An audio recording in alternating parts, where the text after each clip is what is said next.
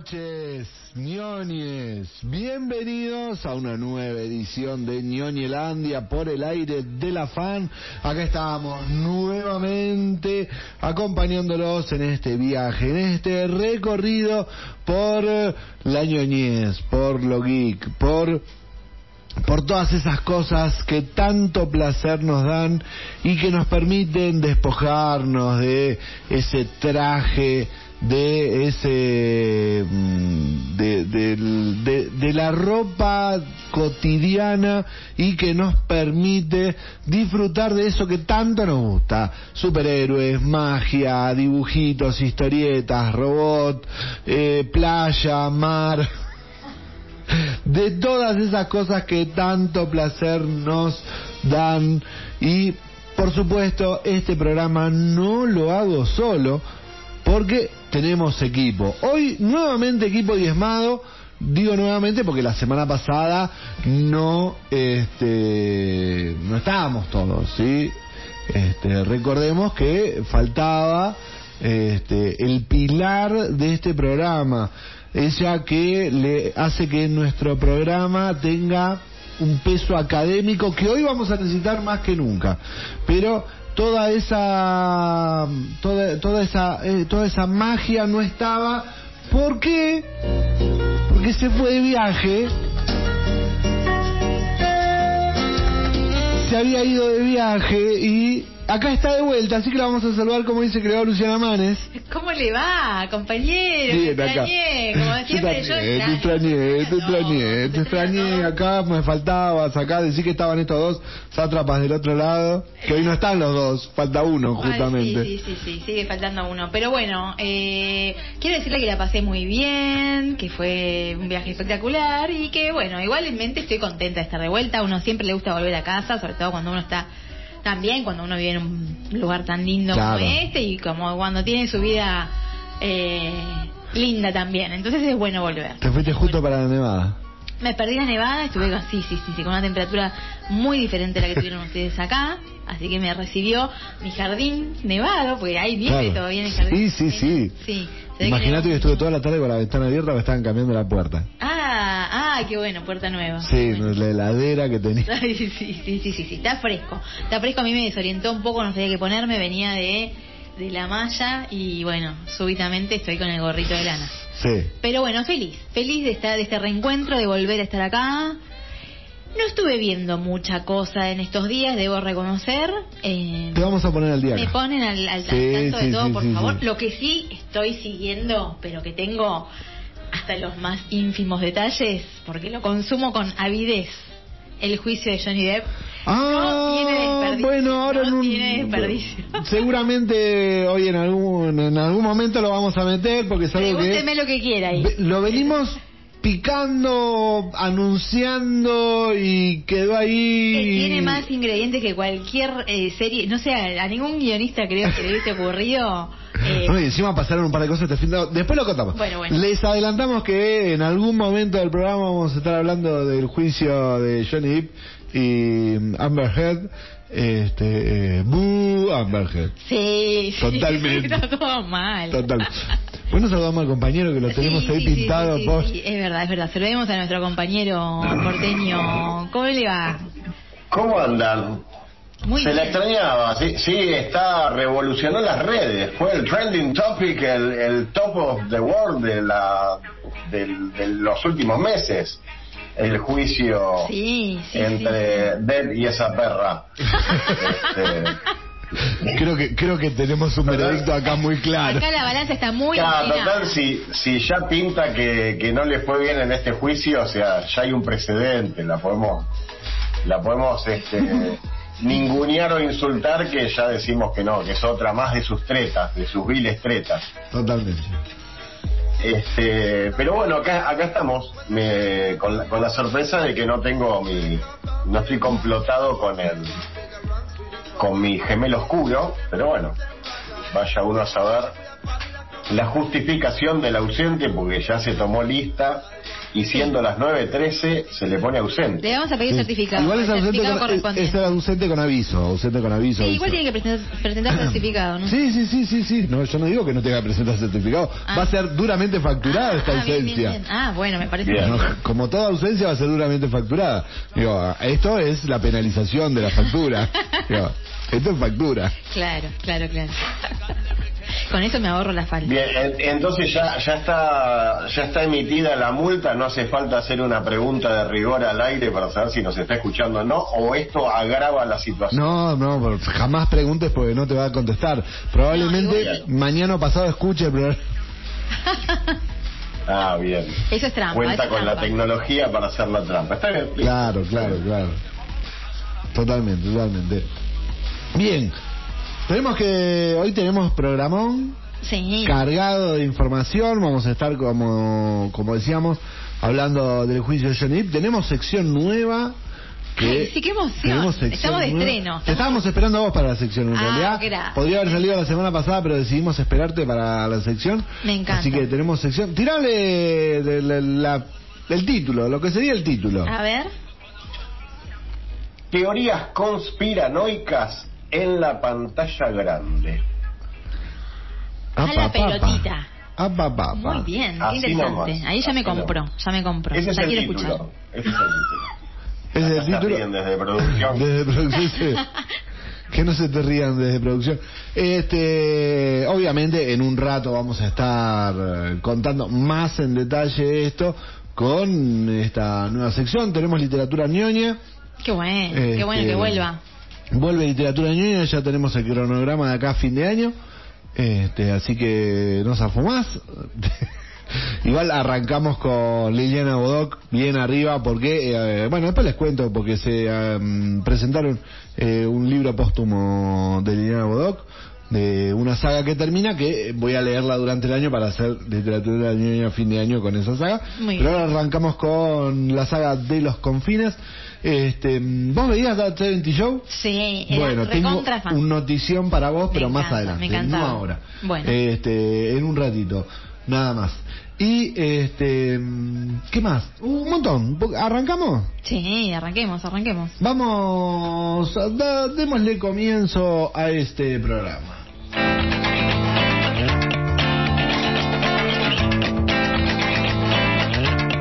Vamos a empezar un poco más abajo. Tendríamos que empezar un poco más abajo, no empezamos tan arriba porque noticia mm, trágica, trágica.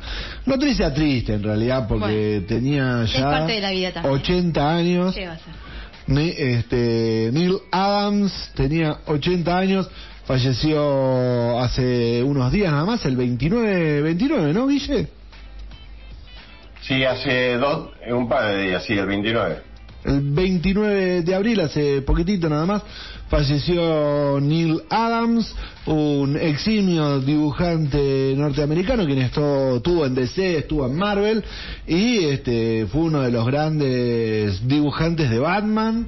Este, hizo un Green Lantern y Green Arrow muy y muy muy aceptable para los que por ahí no nos gusta tanto ese personaje Em, fue uno de los creadores de la guerra Kree Skrull estuvo en X-Men y uno de sus grandes aciertos fue haber hecho la pelea entre Superman y Muhammad Ali ¿sabía usted? No, fue el que. Sí, fue exactamente el, el encargado de, de hacer ese dibujo en ese gran encuentro entre Superman y Muhammad Ali. Este, así como esos grandes hitos que tuvo Neil Adams. Este, fue un gran artista innovador en lo que fue la década del 70, que fue su como su etapa de gloria. Recordemos, como les decía, tiene 80, o sea, falleció con 80 años. Trabajó mucho con el guionista Dennis O'Neill. Este, mm, fue el creador de algunos personajes junto con Dennis O'Neill como Ras Al Ghul. Para, lo reconoce usted, sabe de quién estamos hablando, uno de los villanos de, de Batman, que es una personificación en, en la trilogía de Nolan, Sí, sí, sí, sí, sí, sí. genial. Este, mm, No, muy bueno, muy bueno. Muy bueno. Bueno, el personaje original es creado por, co-creado por Neil Adams, también es co-creador de Deadman y este... Es nuestro amigo... mm, Eh, no sé para qué me meto a decir si no me acuerdo el nombre, ¿no es cierto? Claro, no, Aquí por supuesto. Estaba esperando el nombre. Que. Estás hablando del actor que hizo de Sí. Ra's al Ghul. Sí, Eh. te lo voy a dejar picando para que te quedes ahí pensando.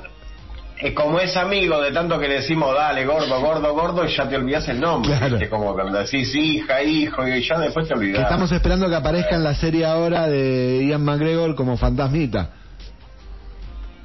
Y ahí dice, ¿no? Sí, bien. Em, Bueno, yo te sigo contando sí, que... No este, interrumpo más, no interrumpo más. Como te decía, además de mm, es co-creador eh, de mm, en Marvel de los dibujos de la guerra Chris School con el guionista Roy Thomas.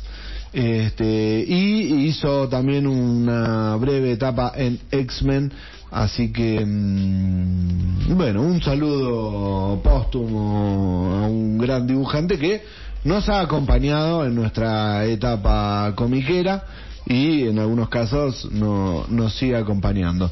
Y como tuvo toda su etapa en la década del 70 fue este, influyente de eh, dibujantes como Frank Miller.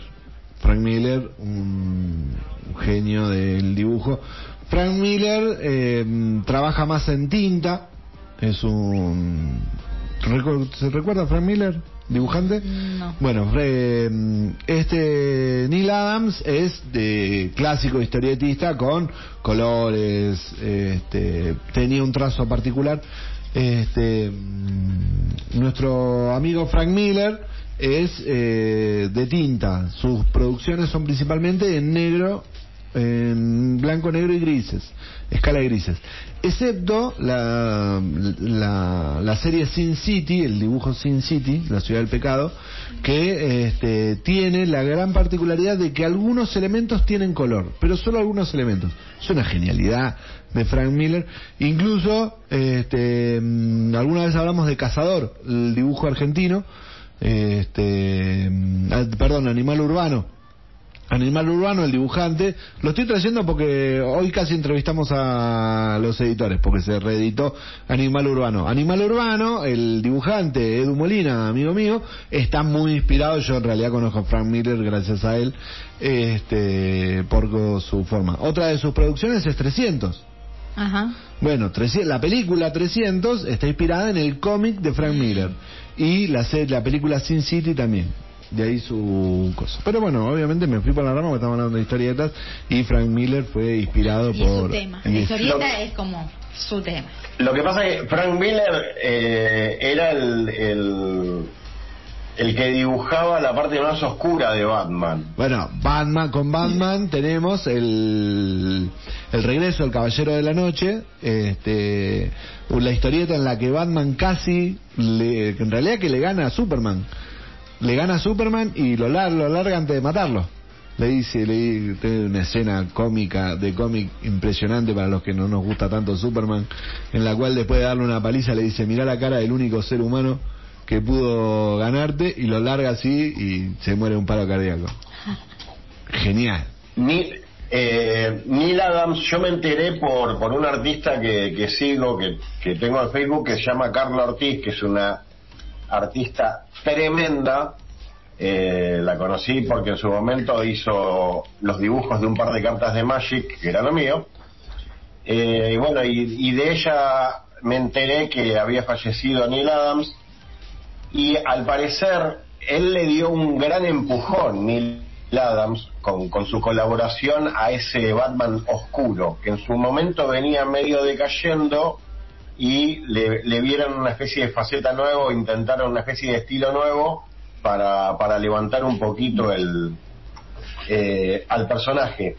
También parece ser que era que era un, era un buen peroncho, era un buen este eh, camarada, era un buen artista que no solo él tuvo su, su lugar, sino que ayudó a que muchos otros lo tengan. Era muy querido por todos los artistas gráficos, eh, así que eh, en- se puede encontrar en, en internet o en determinados portales eh, gente muy talentosa que hoy en día habla muy bien del aporte que hizo Neil Adams y, y de su trabajo.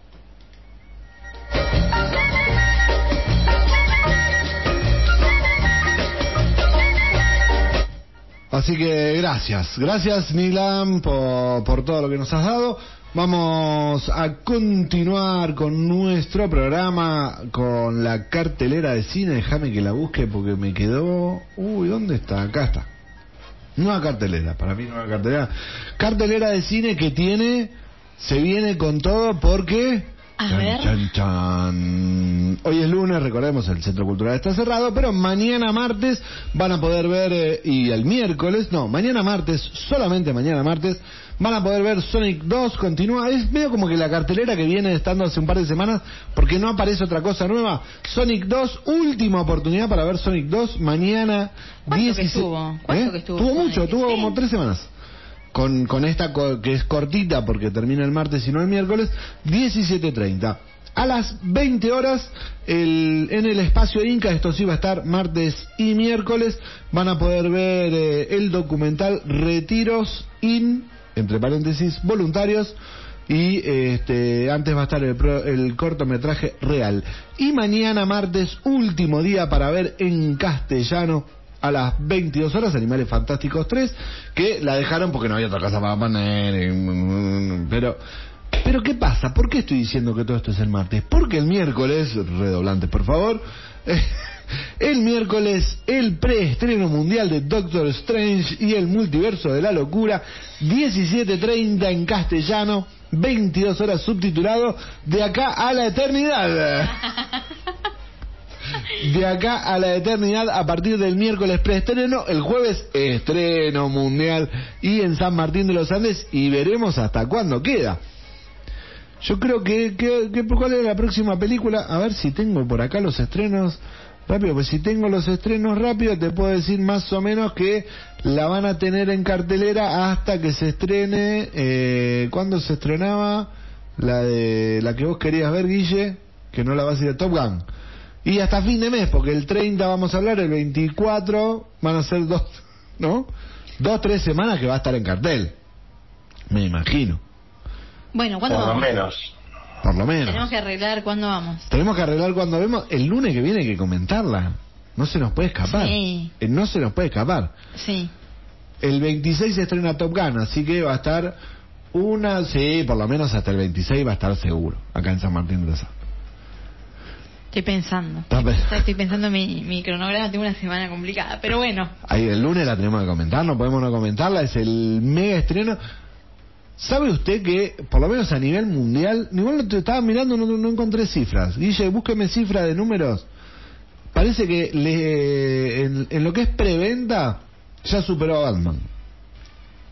Ah, papá, mira que Batman reventó taquilla. No, pues, ese, esa información yo lamento, ese tipo de información es el negro, el, el cholulaje, esas cosas así de cosas negros. Yo sé que si querés tanto de buscar, pero no, no es lo...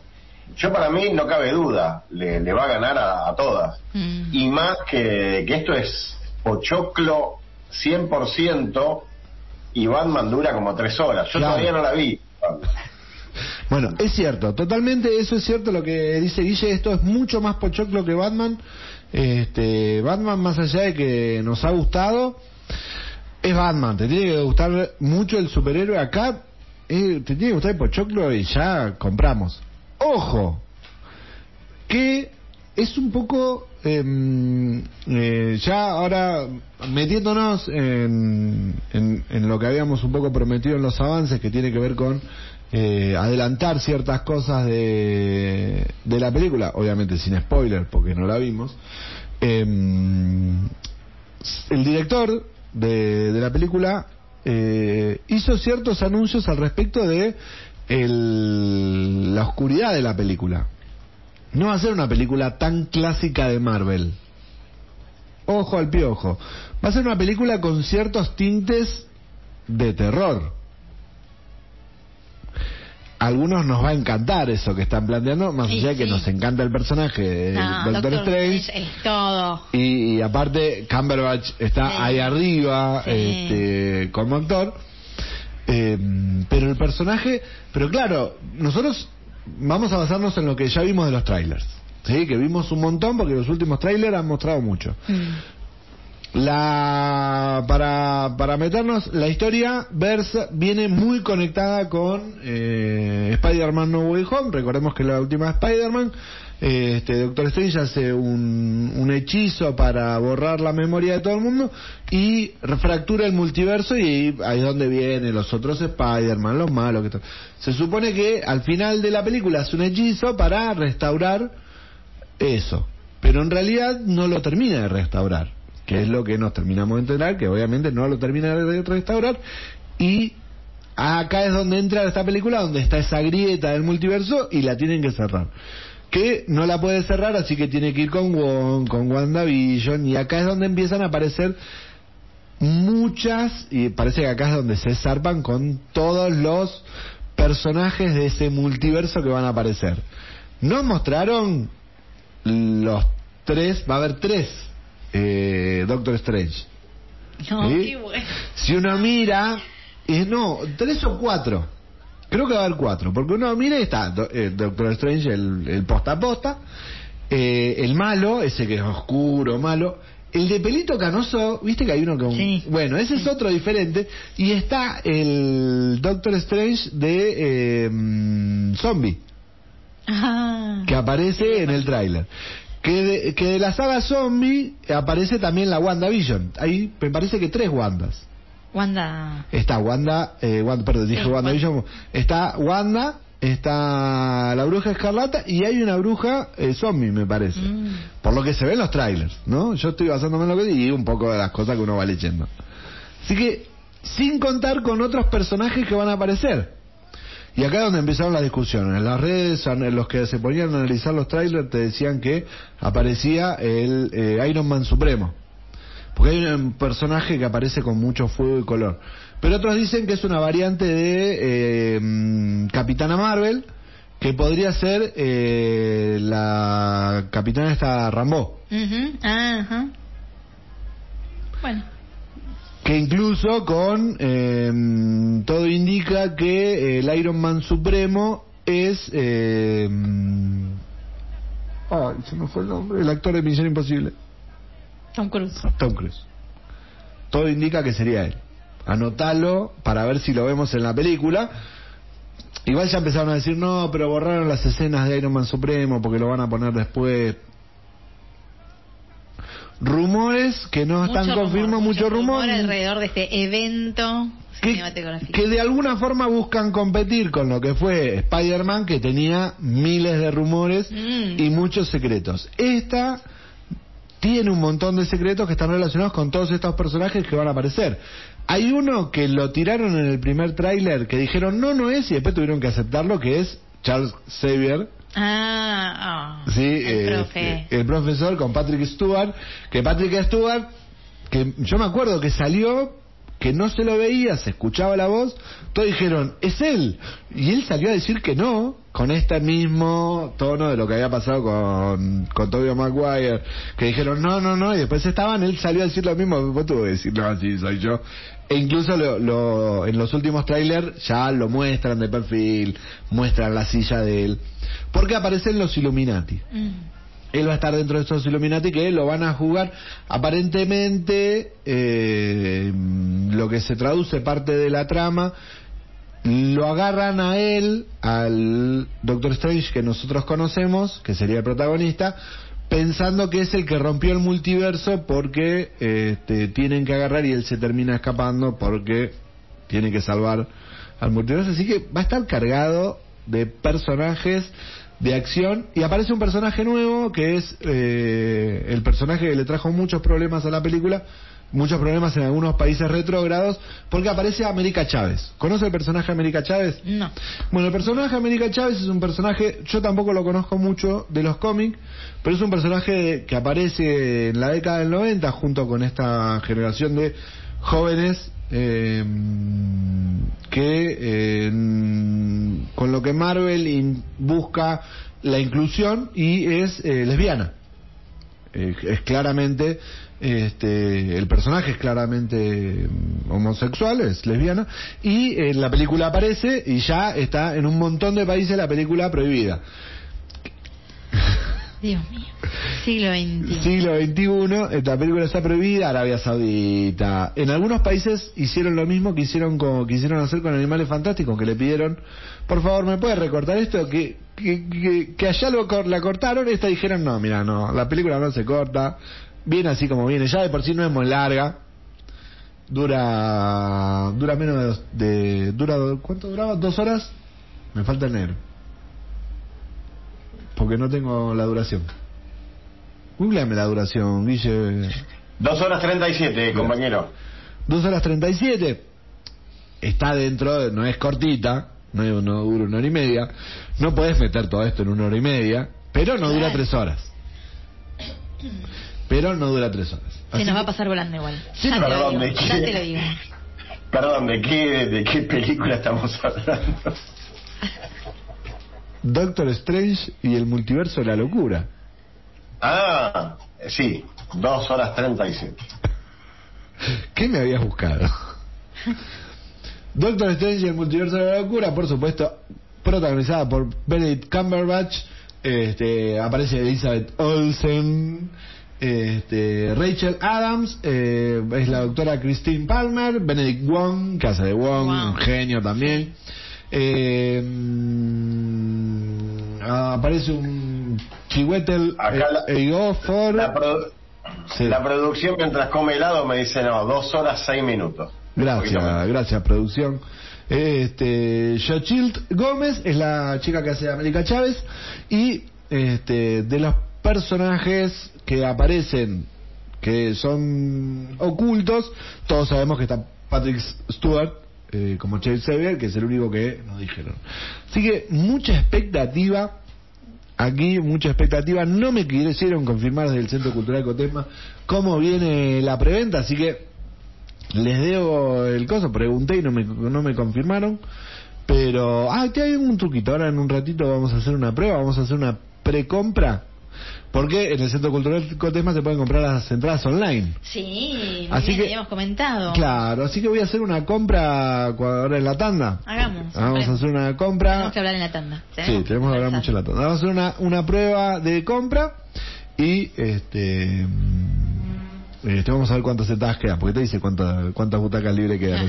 así que el truco de cuántas butacas libres quedan. Así que eso es lo que se viene este miércoles. Ya estamos todos muy pendientes y expectantes de lo que se viene con Doctor Strange y el multiverso de la locura.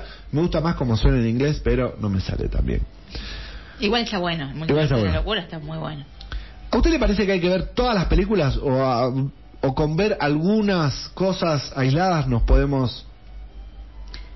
Se refiere al Ah, esta para esta, sí. Eh, no, todas, no. No, todas no. Definitivamente. Yo no vi todas. No, bien, yo tengo una pequeña lista de cosas para ver que... Como para decir, usted ve esto y entiende todo. Dígame, Guille. Yo acá tengo una pregunta, Guillermo, del mismo colegio de acá de, Buenos Aires. Eh, yo vi, creo, una sola película de Doctor Strange, que ya me olvidé completamente y yo soy de los que, como el buen señor atinó a esa pregunta, yo soy de los que no, no suelo mirar mucho. ¿Usted dice que me la voy a pegar con la triste realidad de que no voy a entender nada? Mm, ¿O el pochoclo triunfará? Yo, sinceramente, yo creo que el Pochoclo triunfará. Lo que sucede es que Marvel... Te vas tiene a un- perder algunas cosas. Es. Claro, que son Marvel tiene mucho. eh, Marvel gancho que pone. en esta cosa de hacer muy bien las cosas en los últimos años, te hace una película que si vos no viste nada, te vas a divertir mucho, porque es pochoclo puro. Sí, Si viste todo lo que te voy a recomendar, sí. te va, vas a entender mucho más. Yo creo que la A gran chiste... disfrutar, a disfrutar, porque entender cada Vas a cosa que va entender, a estar puesta claro, entendés más cosas, entendés más rápido algunas, entendés más chistes. Yo creo que el gran gancho de las últimas películas de Marvel, donde la película está bien o mal, es cuando hacen un buen balance de estas dos cosas. Donde la película es entendida para alguno, para el que no vio nada, y bien entendida para el que vio mucho. Vamos a ver este, Sam Raimi como el director, cómo logró este igual si usted tiene tiempo. ¿qué es eso? Si usted tiene tiempo, yo le recomiendo que vea. Dígame. A ver, yo vi, yo vi la, la primera y, Esa, para bueno. mí la única. Fundamental ver eh, Doctor No, hay Strange. otras apariciones, Claro. claro. Fundamental ver Doctor Strange, Sí. eh, Hechicero Supremo 2016 Sí. para conocer. Aparte es buenísima. Hay Aparte que de que es verla buenísima, hay que verla porque eh, este, así uno entiende quién es Doctor Strange, quién es. Wong, qué puede hacer él. Eh, por supuesto ver Spider-Man No Way Home porque uno va a entender por qué empieza esta película como empieza. ¿sí? Que también está buena. Tiene cosas buenas, está muy buena. Bien. En el medio, ¿qué podemos ver? Bueno, hay algunas cosas que nos van a traer entendimiento respecto a el ver multiverso en general. Thor Ragnarok.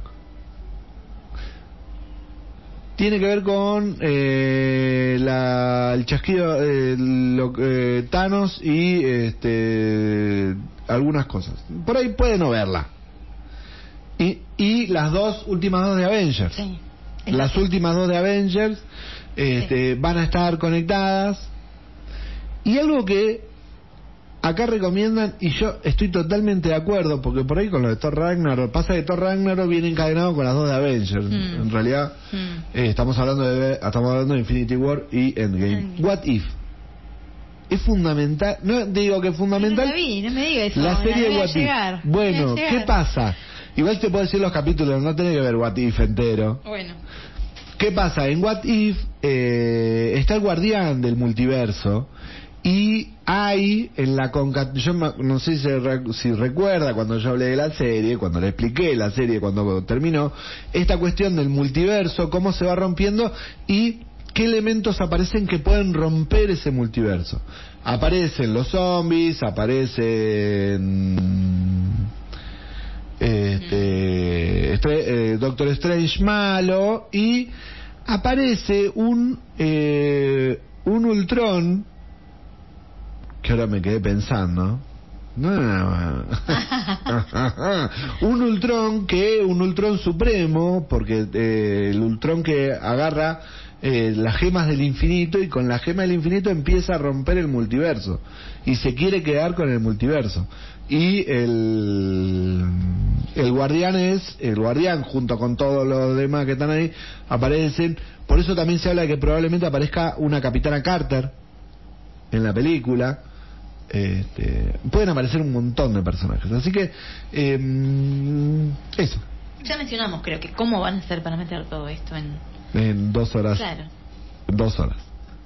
Dos horas, seis minutos. Dos horas seis minutos. Veremos cómo meten en dos horas seis minutos este todo esto. Están todos muy invitados a verla. Nosotros, eh, por, por vicio, el lunes vamos a estar seguramente comentándola. Este, vamos a ver hasta qué punto nos comemos los codos con el con los spoilers. Vamos a la tanda, pues teníamos, ve, ve cómo nos iba a sonar. ¿Ves cómo no nos va a entrar nada ¿Ve al cómo final? no nos va a entrar nada?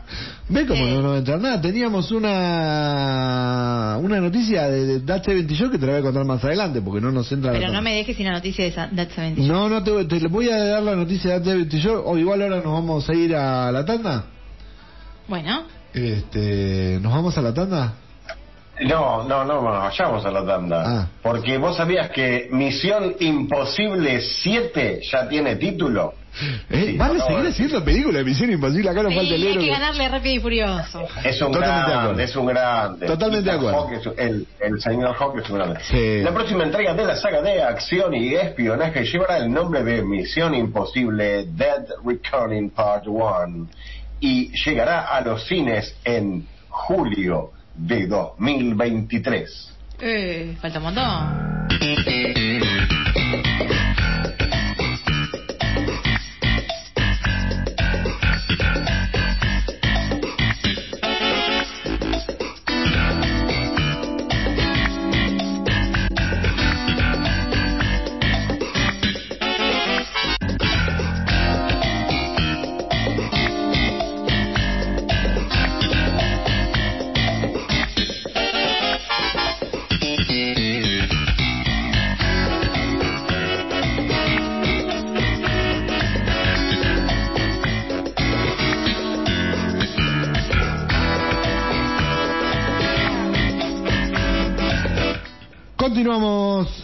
De la fan, seguimos en Ñoñelandia acompañándolos. Eh, a esto, voy a sacar esto de acá, sacar esto de acá, sacar esto de acá.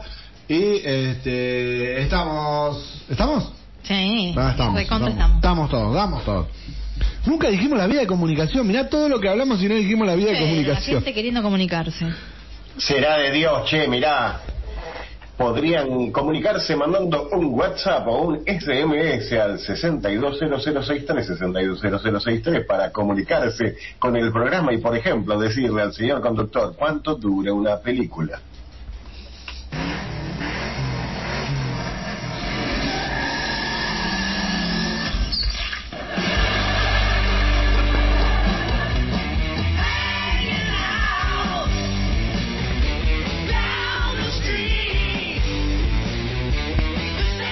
Buena esta apertura. Sí, en el auto, dentro del auto. Qué bueno. Estamos hablando, estamos escuchando la música de la apertura de That 70 Show. ¿Cuántas temporadas? No sé cuántos son. Siete. Siete. Ay, mira. Siete temporadas. Una serie de la década del 90. No. Sí, fines de los 90, 2000. Tengo toda la info acá. Pará. Bueno, la Este, buscamos, tranquilo. mm, Fines de los 90, principios de los 2000, este, esta serie que está dentro del grupo de las grandes series icónicas. Sí. ¿No? Friends. No sé si es tan masiva, no sé si fue tan masiva y de hecho hubo muchas series o varias series que le han medio como afanado algunas cosas. Sí, totalmente. Por eso dije series icónicas, no Sí. series tan masivas. Pero tiene, tiene lo icónico porque tuvo un gran grupo de fans, o sea, un número de seguidores muy grande, y tiene muchas cosas, eh, principalmente audiovisuales, que marcan eh, cambios eh, en las formas narrativas y que fueron tomadas por muchas series posteriormente. Mm. Una de ellas es el, el uso de la cámara objeto como tipo de plano, que era esa la escena Cuando se juntaban en el sótano cuando fumar. se juntaban en el sótano.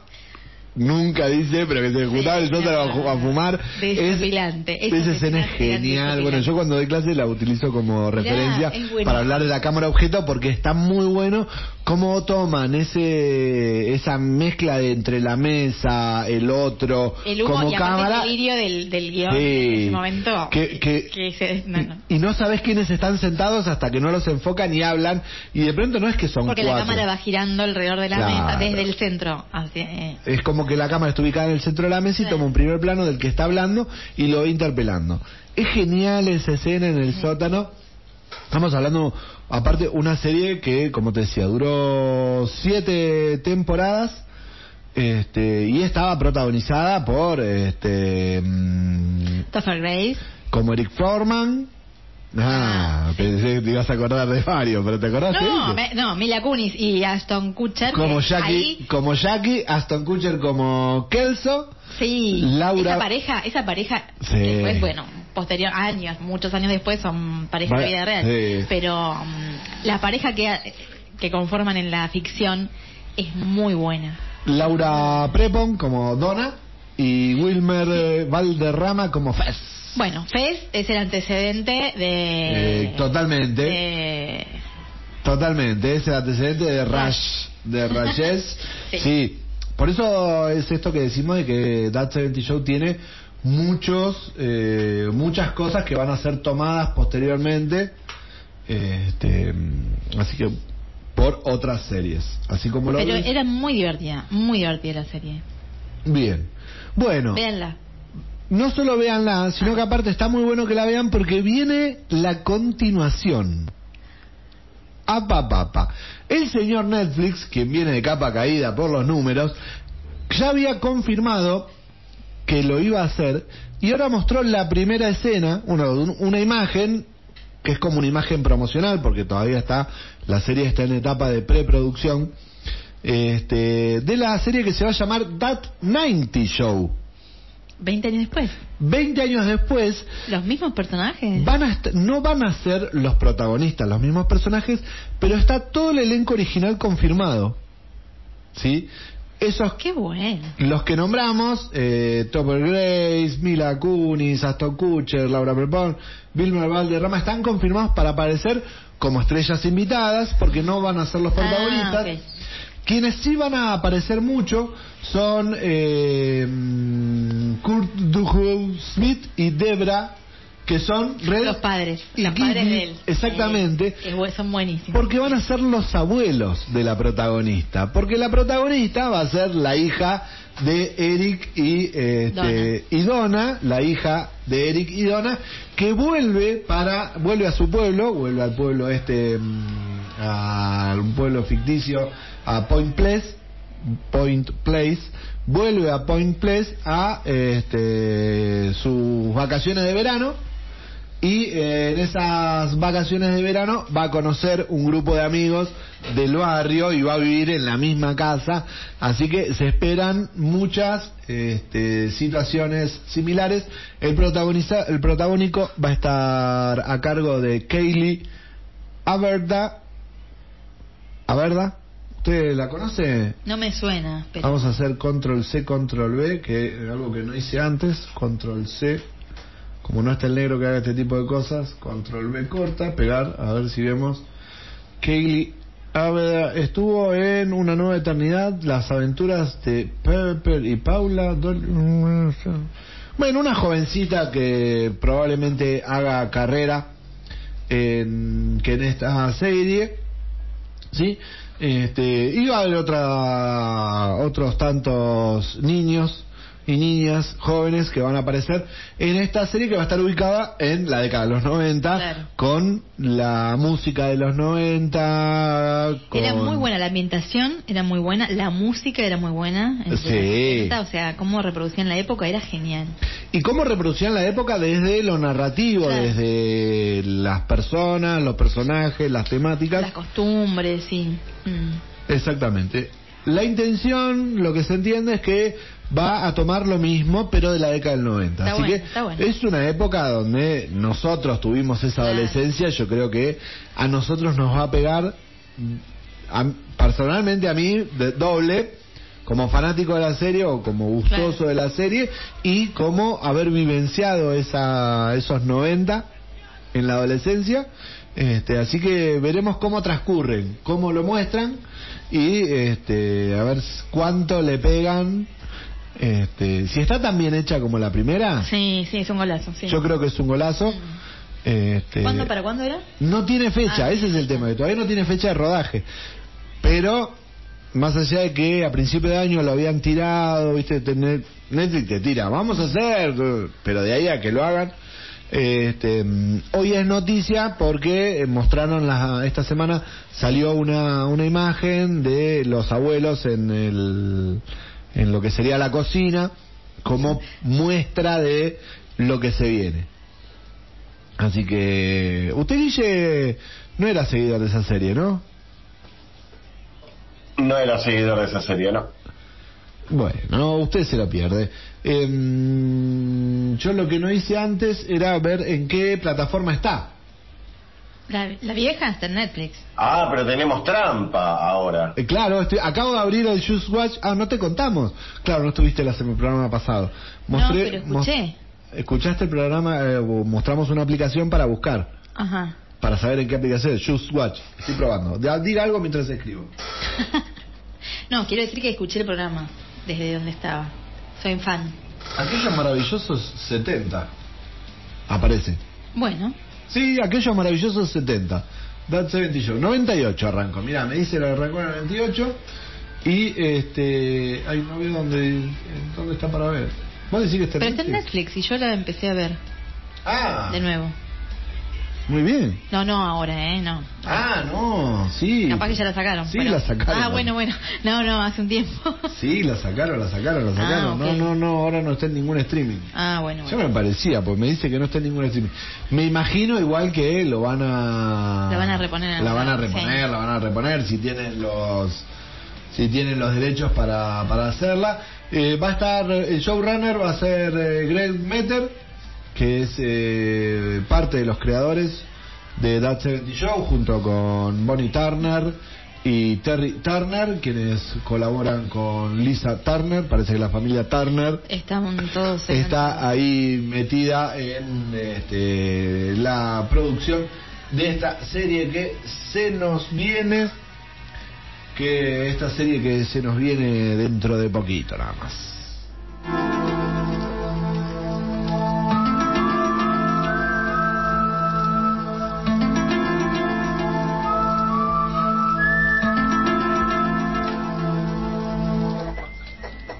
¿Te gustó, El teatro, sí, sí. El Teatro Mercurio en el aire. Una serie de radionovelas en vivo creada y conducida por Orson Welles. Un espectáculo semanal de una hora de duración que presentaba obras literarias clásicas interpretadas por la célebre compañía de repertorio Mercury Theatre de Wells, con música compuesta o arreglada por Bernard Herrmann. Una serie, un programa como el, como el nuestro quizás, que comenzó el 11 de julio del 38 y duró hasta el 4 de diciembre del mismo año, del 38. Era un programa de apoyo de la cadena CBS Radio y se transmitía los lunes a las 9 hora del este, que sería las 10 de acá de Argentina, y el 11 de septiembre el programa pasó a ir los domingos a las 20 horas o a las 9 de acá. Lo importante es, hoy sabemos que en los primeros años del siglo XX nuestro mundo estaba siendo observado por unos seres más inteligentes que el hombre y sin embargo igual de letales. Así comenzó la locución de Orson Welles en su programa La Guerra de los Mundos el 30 de octubre de 1938 a las 8 de la noche, como postre para un especial de Halloween y en vivos y ruidosos hicieron el programa La Guerra de los Mundos, que era un episodio radial eh, que como tantos otros anteriores fue dirigido y narrado por el mismísimo actor y futuro director Orson Welles, que de una adaptación de la novela que lleva el mismo nombre, La Guerra de los Mundos, de H.G. Wells, de Herbert George Wells, que es otro Wells. El Orson Welles y este es Wells, ¿sí? Eh, H.G. Wells considerado para muchos como el padre de la ciencia ficción. Eh, el episodio de la Guerra de los Mundos fue famoso por demostrar el poder que tienen los medios de comunicación, ya sea porque causó tanto pánico a su audiencia, como por el fenómeno posterior de la creación de el mito de que millones de estadounidenses se asustaron con la invasión extraterrestre.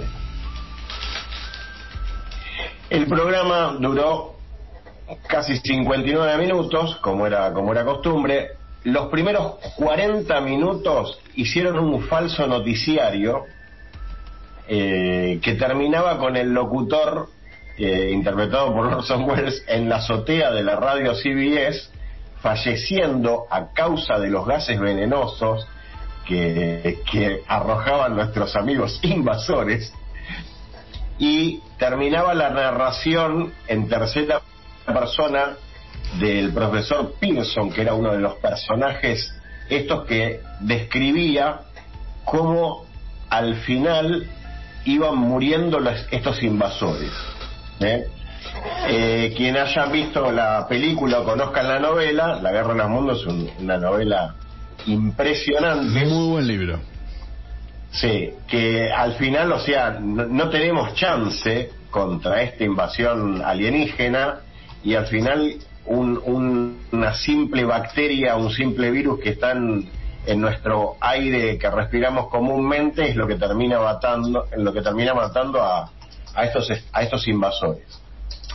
El programa lo hicieron como una especie de programa rutinario de ellos, de, de variedad, con música en directo, y hacían creer a la gente como que a cada rato tenían interrupciones de periodistas ficticios, periodistas inventados, científicos y demás, como que interrumpían el aire para dar la noticia de que había eh, estaba sucediendo algo raro. Primero empezaban a describir como que algunos meteoritos empezaban a caer en determinados lugares de la Tierra. Al parecer, en esos meteoritos estaban las naves de los extraterrestres que venían a invadir la Tierra, como se replicó en las películas eh, posteriores que hay de la Guerra de los Mundos.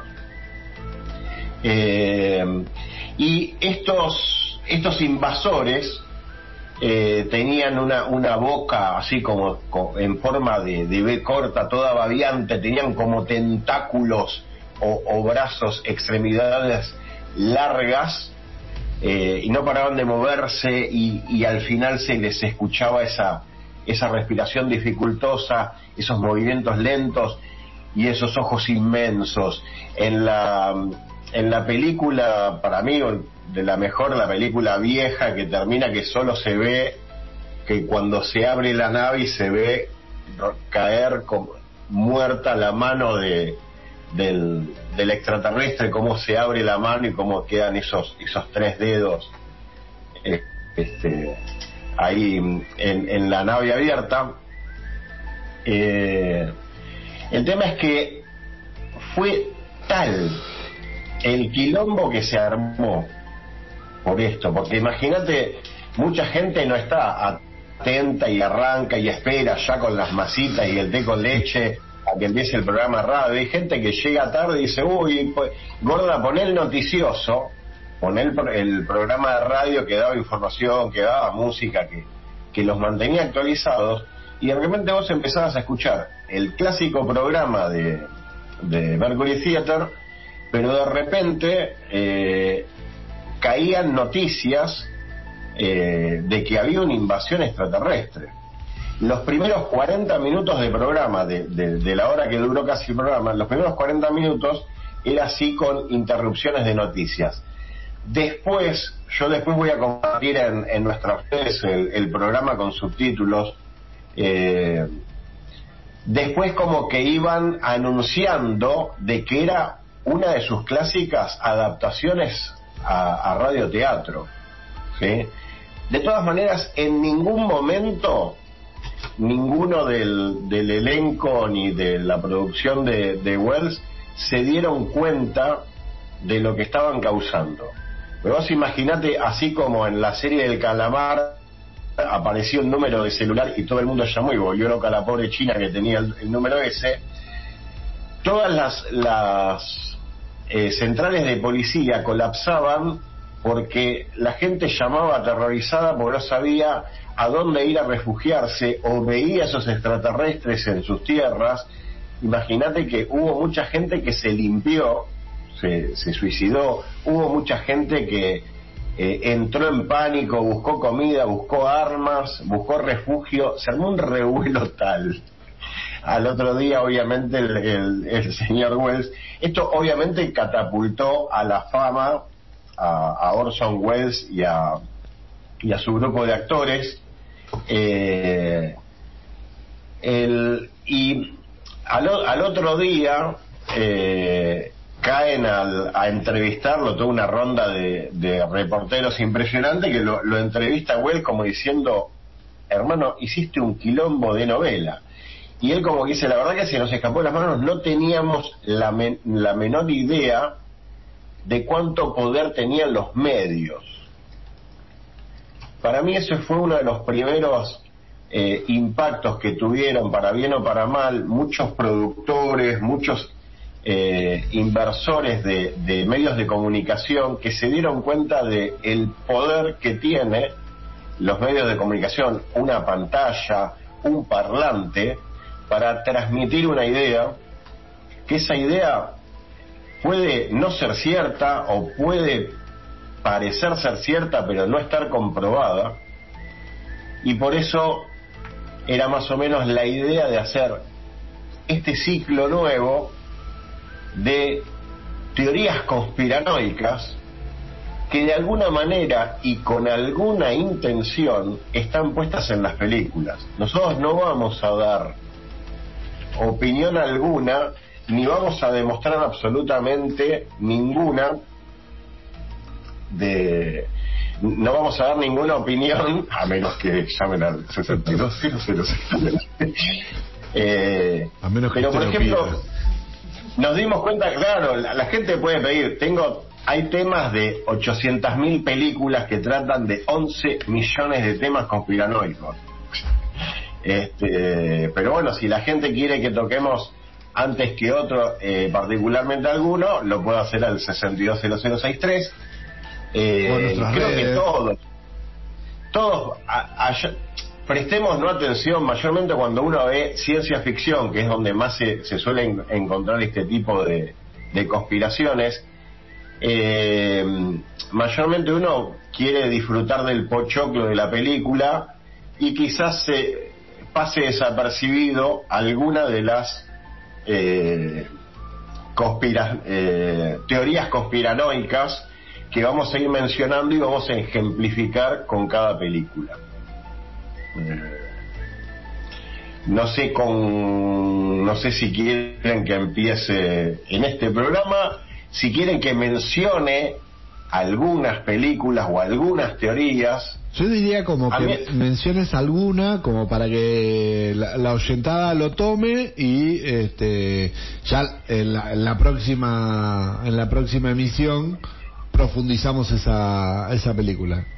Bien, obviamente que tendríamos que, que creo que es la, la teoría la teoría más conocida que va de la mano de lo que hablamos de la guerra de los mundos, que vendría a ser la temática sobre la invasión extraterrestre o si hay vida en otros planetas y si los hemos visto, por qué no los hemos visto, cómo serán, etcétera. Hay 13 millones de películas, incluso podemos hacer una consigna para el próximo programa de cuál, cuál es la película favorita que hable de la conspiración ovni, este, o la serie, película, serie, libro, lo que sea, obviamente Código hay uno que tiene todos los números, claro, uno tiene todos los números que es eh, los expedientes secretos X. Hay entre todas esas teorías conspiranoicas, hay una teoría que, que, es, que es la principal, que se dice que tras el evento, tras el evento de, de lo que sucedió con el programa radial de la Guerra de los Mundos, y con que se, se iba sabiendo de a poco, después de lo que pasó con lo de Roswell, que en algún momento se va a saber, se van a desarchivar ciertos, ciertos archivos ocultos. Entonces, hay una teoría que dice que a través de la mismísima pantalla de Hollywood se tocan puntualmente temas sensibles para que de a poco la gente vaya empezando a asimilar en cierta forma alguna idea que puede llegar a ser posible como, pa- como para que después la piña no sea tan fuerte. Es muy bueno. Es muy bueno. Es muy bueno. Es muy bueno. O sea que cuando aparezca el multiverso nos parece normal porque ya lo vimos en... Perfectamente. Podés Sí. ver, Sí, sí. Al final es una película. Pasa que es mucho, mucho más este quizá exagerado Sí. y más imposible los que también esa misma teoría de que también puede haber un mensaje que nosotros rechazamos la posibilidad de que algo sea cierto o no. Yo me cuando yo algo de forma burlona de forma negativa o algo Mirá, Tu ¿viste? cerebro hace- Guille, Guille, pará un cachito. Porque es muy loco que vos te estés hablando de cuestiones conspiranoicas Ay, me... y de pronto la conexión a internet empieza a fallar. Sí, sí, te está Es escuchando todo cortado. Yo me voy. es así No juego y, y, y la silla hace ruido y eso que estoy parado. pero, eh, bueno, eh, Ahí se escucha seremos manipulados, seremos manipulados por por por corporaciones eh, internacionales poderosas, seguramente que sí. Este, serán ciertas estas estas teorías conspiranoicas que presentaremos en grajeas en cada programa, seguramente que ni. Eso será llevado al voto popular a través del 62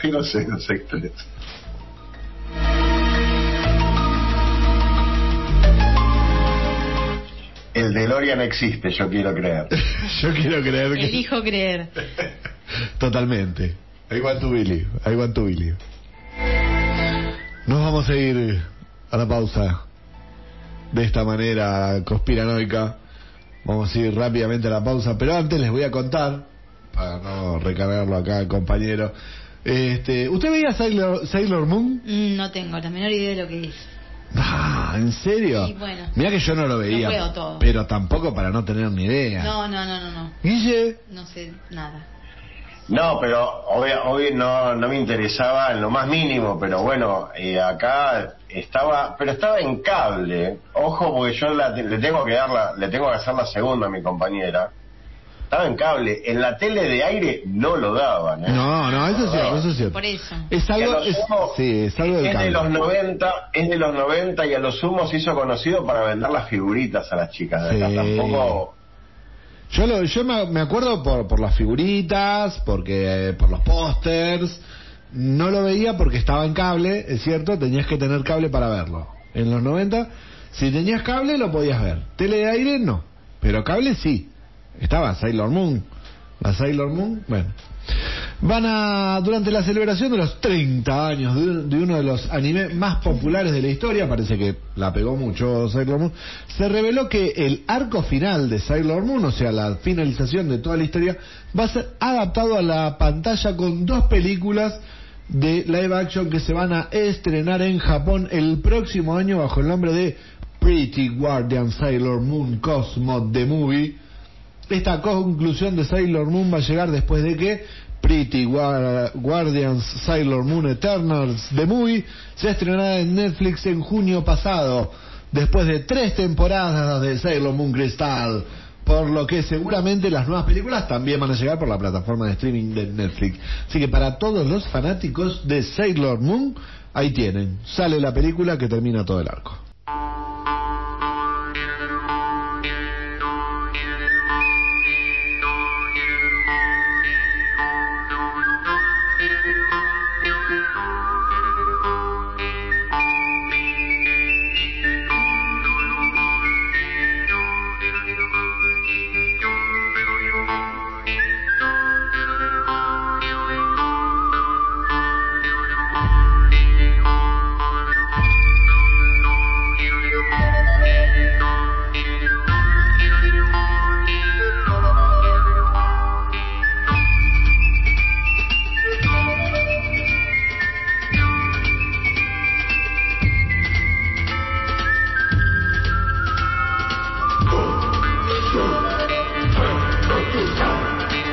Continuamos en el aire de la fan, seguimos en Ñoñelandia hasta las 11 y un poquito más. No sé cuánto más nos vamos a pasar. Hasta cuando dé. Hasta cuando dé. Hasta, hasta Aquí le estaremos. Aquí estaremos sin nuestro compañero Delgado que nos dejó. Nos dejó bastante de a pie, ¿eh? porque no vino, no terminó la, la, la pasta. Se la podemos facturar doble. Facture nomás. Facturen, se la vamos a facturar doble. Se la vamos a facturar doble. Bien, recuerden que se pueden comunicar con nosotros eh, a, a diferentes vías. al 620063. Eh, también a nuestras redes, recuerden que estamos en Ñoñelandia, Ñoñelandia01 en Instagram, en Facebook, en Twitter y ahora en estos momentos saluden porque estamos en StreamYard, estamos saliendo en vivo por eh, YouTube, así que nos pueden ver a partir de ahí. Y mientras tanto nos pueden ver como nuestra compañera nos va a desasnar acerca de información Sí. novedosa. Vengo con varios retrasos acá. Pero, Y sí, acá la gente me se- sí, la gente compromete y después no cumple. Yo no sé para qué te dicen, vamos a estrenar 73 películas. Viste, si ya los de, los de Marvel que dijeron, ya planearon los próximos 10 años de película. Y uno se embala, uno se... y no, y después no. Te Y- la muestran y después... Y no, después ya te lo- cancelan. Bueno, esto es así. Para empezar, la película de Super Mario Bros. Protagonizada por Chris Pratt, nuestro querido Chris Pratt. Sí, ¿viste? Ya no va en 2022. ¿Vos No. la esperabas para 2022? No. Inicialmente estaba prevista para el 21 de diciembre de este año como fecha de lanzamiento. Pero Sale el 2 de enero. no, no, un poco más adelante. Oh. 7 de abril de 2023 en Estados Eh. Unidos y el 28 del mismo mes en Japón. Así que si se quiere verla eh, para el 28 se me va a tener que ir a Japón. Bueno, no es tanto. Mm, Bueno, pero bueno. Pero ya no es este cuantos año. meses, son unos cuantos meses. Sí.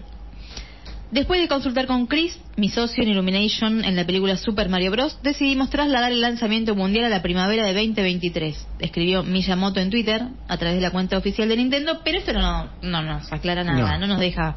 ¿Por qué? Ni por, claro, ¿cuál es la causa? Decidimos, se nos ocurrió, se nos cantó, nos pintó. No es así, señores. Porque se retrasó Claro, mm, no. Guardián de la Galaxia. Bueno, y por otra parte, las producciones de Marvel Studios, de Marvels, Capitana Marvel 2 y Ant-Man and the Wasp, Quantumania, se intercambian sus fechas de estreno. Bueno, por lo menos Bueno, sí. una... por lo menos una vamos a ver. Una de las dos se va a retrasar. que la Eh, que pero una... Sí. Y la otra la vamos a ver antes de lo previsto. Bueno, segui- según ha informado Variety, Qué rico.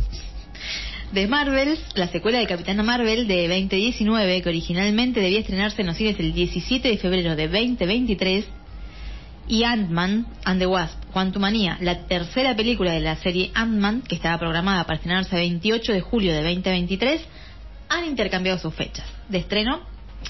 Eh, bueno, por lo que llegará antes a las salas de cine la tercera entrega de Ant-Man. O sea, O vamos sea- a, a ver primero Ant-Man y O sea que la de la chica esta... Qué, qué mal que está esa chica, pobre. La quieren limpiar, yo no sé por qué. Abril Larson. Sí. Sí, no, no terminó de caernos bien No, al no. fandom. No, no la terminamos. A mí en- la película de ella en solitario me gustó, pero ya después cuando la incorporaron en el... Uno esperaba más de ella. Sí, sí. Y al final se le facturó que nunca hizo nada por, por, por nuestro planeta y la culpa no era de ella. Claro, claro. Pero- Pero, bueno, no, tiene que ver algo con el carisma. Con no, sí, no termina de. Bueno, no termina de... Pero bueno, así estamos con estos caprichos de esta gente que anuncian, se arrepienten, cambian. En fin. Para mí que el retraso tiene que ver con eso, que como tiene tanto problema la ¿Ah, filmación sí? de la película, se va atrasando. Y como la otra no venían tan mal, dijeron, bueno, para no perder una fecha, vamos a ver si después nos atrasa un poco más la de mm, esta chica de Marvels. Bueno, o sea que iba a salir el 17 de febrero y va a salir ahora el 28 de julio. Es bastante, casi seis meses se retrasa. No le digo.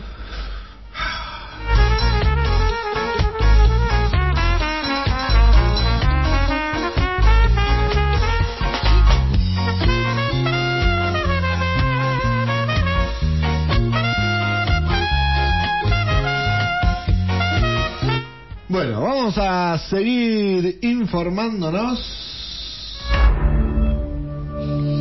Tudum. Tudum. ¿Qué pasa con Netflix? Nosotros, vos no estuviste en el programa pasado.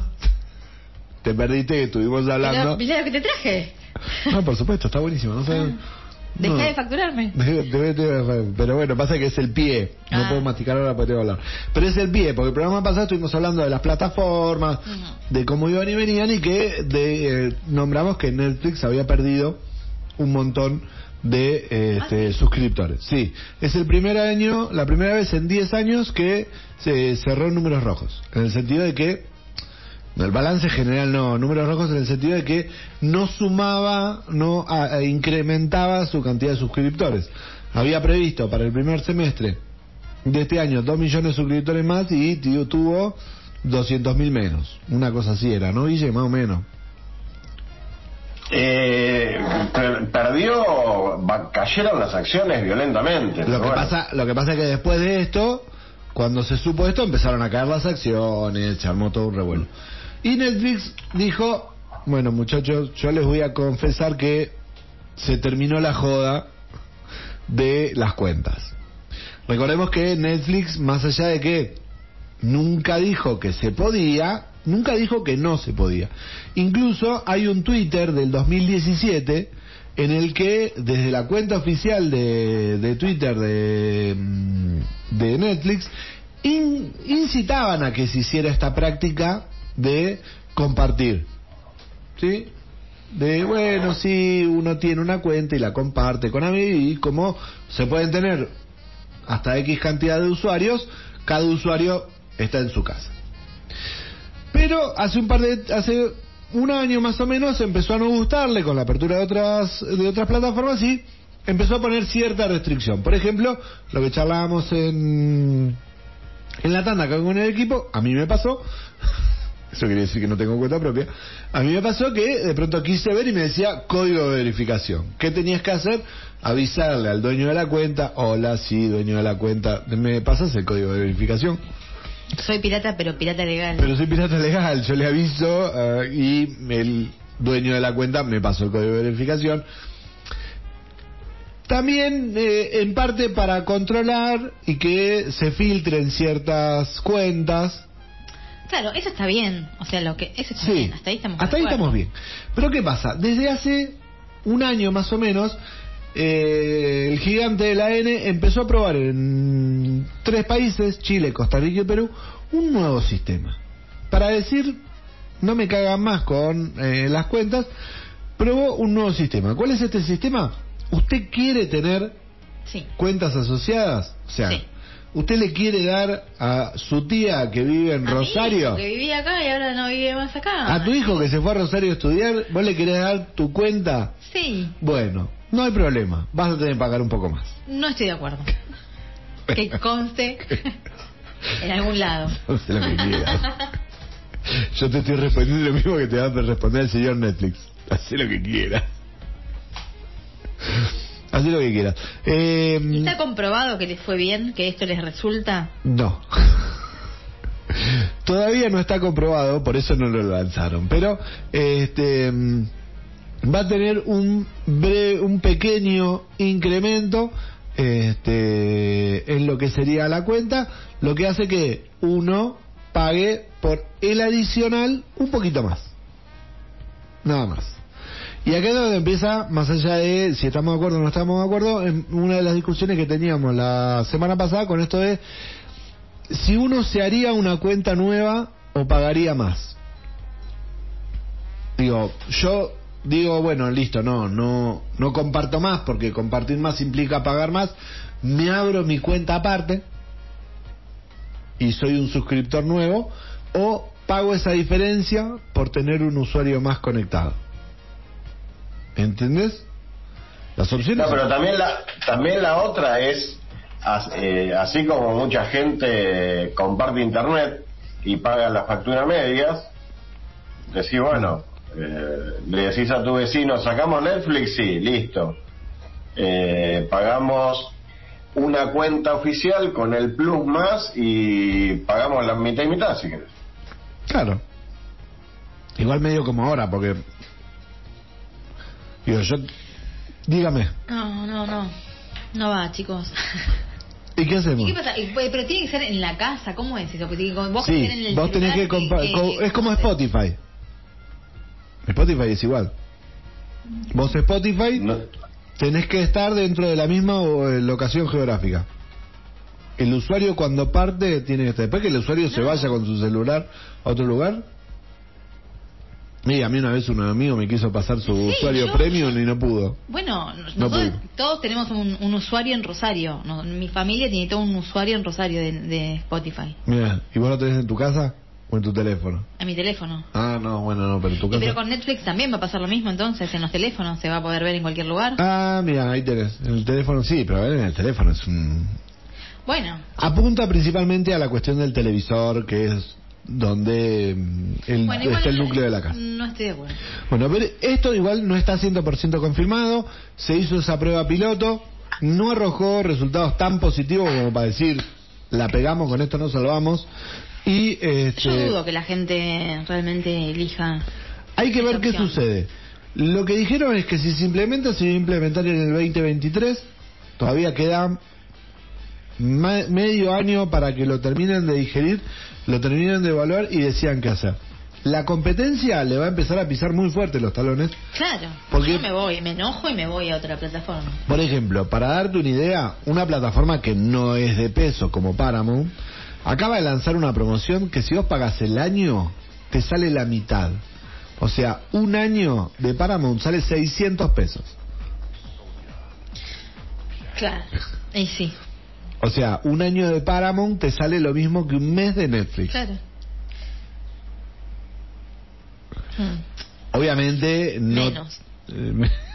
Sí, depende de Yo no, no, no voy a decir ni no voy a decir que, que eh, no, Dígalo, no- no dígalo. estoy de acuerdo o que estoy de acuerdo. Yo me parece que, o sea, no, tampoco seamos tan ratas, o sea, están en su derecho a hacerlo. Sea, es- estoy de acuerdo con que lo hagan, lo pueden hacer, estoy totalmente de acuerdo, sí. Yo les recomendaría que es una muy mala idea, una pésima idea.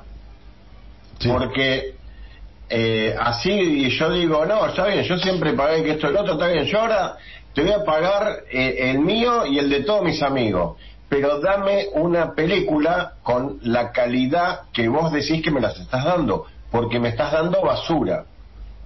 Yo no sé ni cuánto pago de Netflix, no sé ni cuánto, pero lo que sí sé que seis dólares. la calidad, no tengo la Sí. menor idea, pues yo lo- me puse en su momento y me, me da fiaca. Sí, 5 con el Un montón de gente se va a ir, un montón de gente se va a ir. Primero porque, como me dijeron los chicos, es el, el más caro de todos. Por más que siga siendo el, el más amigable, el más bueno, el de, el de contenidos que más me gustan a mí, la calidad es mala, la calidad es mala. Te dicen que tienen películas en 720 o en 1080 o en HD, lo que sea, y vos podés estar al lado del router con enchufado un cable de, eh, de fibra óptica y no te da lo que te tiene que dar. Eh, entonces está bien, en, en, en Latinoamérica sí somos unas ratas de aquellas, pero el precio que nosotros pagamos y, y, la, y la calidad de, de aberraciones que hacemos, las hacemos porque ellos no nos pueden exigir nada porque no nos están dando la calidad que, le dan al mercado de ellos en Estados Unidos. Y después, por ejemplo, en Estados Unidos uh, quieren combatir la, la piratería. La piratería la pueden combatir allá. O, e- este tipo de multicuentas lo pueden combatir allá. Acá no, acá no les interesa, no les va a cambiar la aguja. Y la otra es que lo, lo podés combatir allá porque allá tienen unos, un servicio de cable que vos a la hora que se te canta ponés la película que vos querés y si no dejás que se grabe en el disco rígido de tu televisor en HD y cuando llegas a tu casa lo ves. Eso es lo que piratean. Eso es lo que piratean. Cuando ellos tienen acceso a una película de Disney Plus, que esto que el otro, a medida que la ven, la graban en la tele y terminan de ver la película y ya está online para que un argentino como yo la baje en torrent. ¿Entendés? Pero ¿cuál es el tema? ¿Por, qué voy a- el, el que el que va a ir preso, el, verdadero problema es el tipo que lo baja en, en- en- en alta calidad sin hacer el menor esfuerzo? Eh, a mí que me querés perseguir, si yo pago Disney Plus, ellos dicen que transmiten en 4K y es basura lo que transmiten. Nosotros como vi- estamos acá en, la, en el medio de la cordillera no tenemos ese conocimiento porque acá no llega... ¿Qué es 4K? Es una calidad suprema superior que acá no vamos a ver nunca porque no nos da el ancho de banda de internet. Y te voy a dar un dato que tiene que ver con las estadísticas de lo que sucede en Estados Unidos.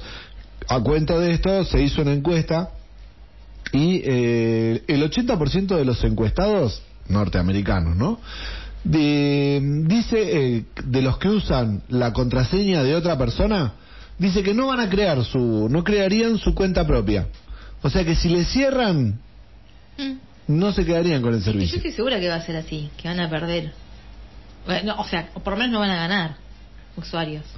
Por eso todos Yo- acordamos, Yo que entiendo un montón de esto. todos, todos acordamos en parte con lo que dice Guille, es una mala idea. Claro. Eh, no es una buena idea. Todos estamos bastante... Es una- pero, pero aparte es una pésima idea porque no perdieron guita por eso, no me jodan. Claro. Perdieron guita por otras estupideces. Claro. Pues perdieron guita por otras estupideces. No dan servicio a Rusia porque hoy están en contra de Rusia y ellos mismos dieron de baja un montón de usuarios. Exactamente.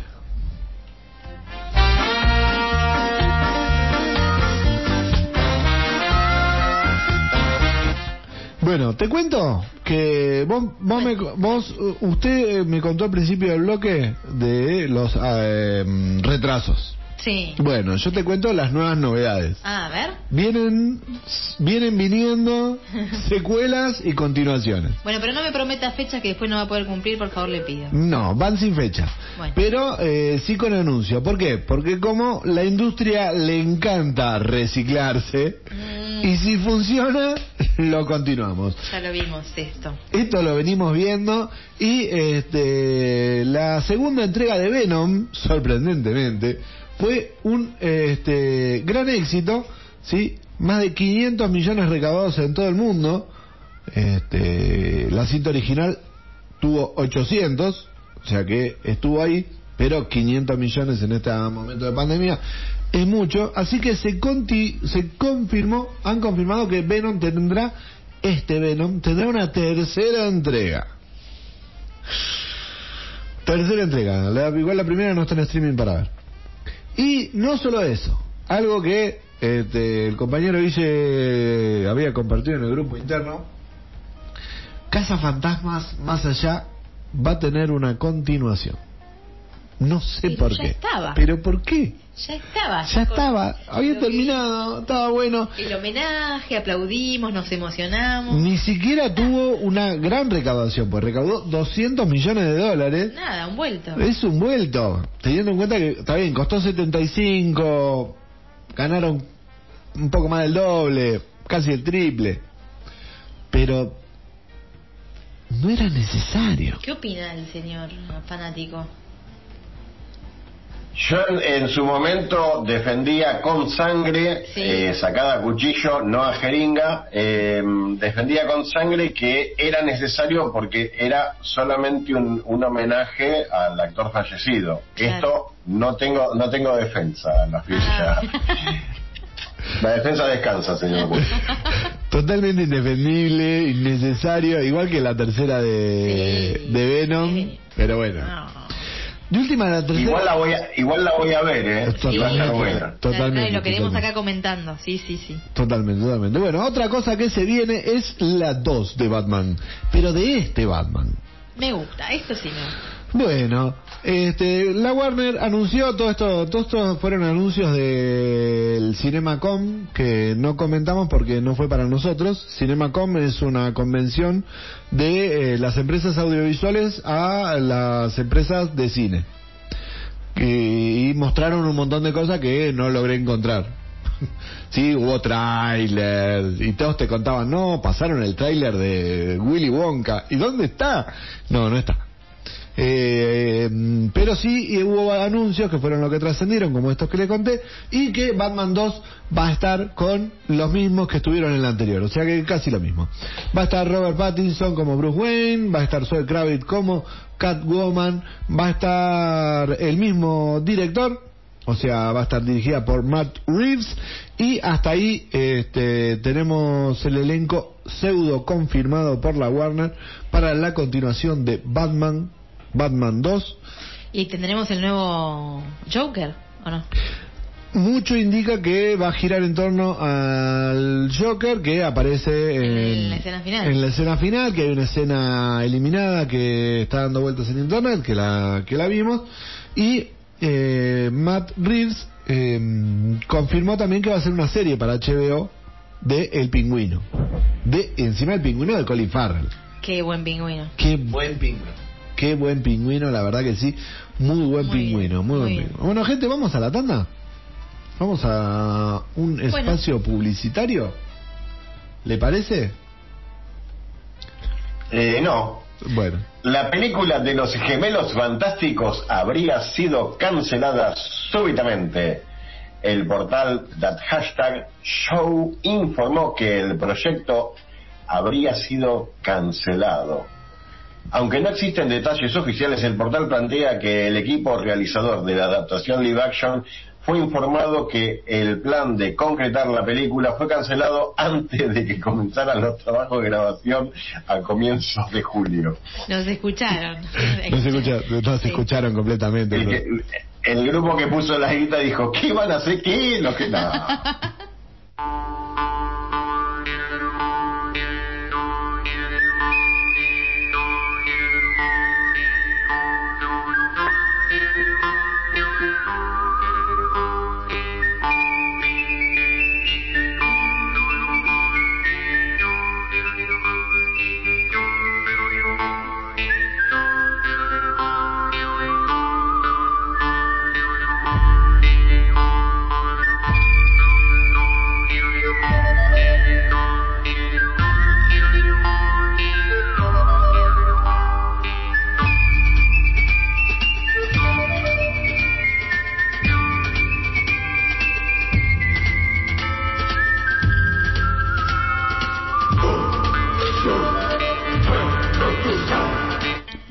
Continuamos en el último ratito de programa. Nos queda mm, un poquitito, ya no nos queda tanto. Últimos 20 minutos de programa. Si no le hacemos caso al reloj, porque el reloj dice que son menos 10, pero bueno. Ya sabemos cómo ya somos. sabemos cómo somos, somos últimos minutos, de últimos 20 minutos de programa. Últimos 30. Última hora de programa. Un ratito nos queda, ¿cuántos Vamos viendo. acá, Vamos viendo. Vamos viendo. Esto, no queda nadie acá en la radio, así que ya podemos hacer lo que queremos. Bien, bien. Bien, último, lo que sí es el último bloque. Y en este último bloque vamos a hacer un poco de literatura ñoña, porque nos gusta no solamente... Ahí está. No solamente nos gusta ver películas, leer eh, historietas, sino también leer libros y literatura. Y em, la introducción a esta a esta recomendación, de alguna forma, eh, en parte la, la sección surge de recomendar con mucho ahínco y ganas algo, este, mm, viene a, trae- a traer- viene a raíz de una noticia que en realidad venimos, yo vengo esperando hace mucho, hace como un mes me, entero, medio casualidad, me dicen, publican el tercer libro de eh, Tiempo de Dragones. Yo dije, pero se murió línea, ¿no? ¿Qué pensá? Me pongo a buscar y efectivamente eh, lo tenía casi terminado el libro y este, me, por cucaracha me dicen lo van a presentar en la feria del libro. Me pongo a buscar, me pongo a buscar, me pongo a buscar, no figuraba nada. Hasta la semana pasada que tiraron el cronograma de esta semana de la feria del libro no figuraba nada.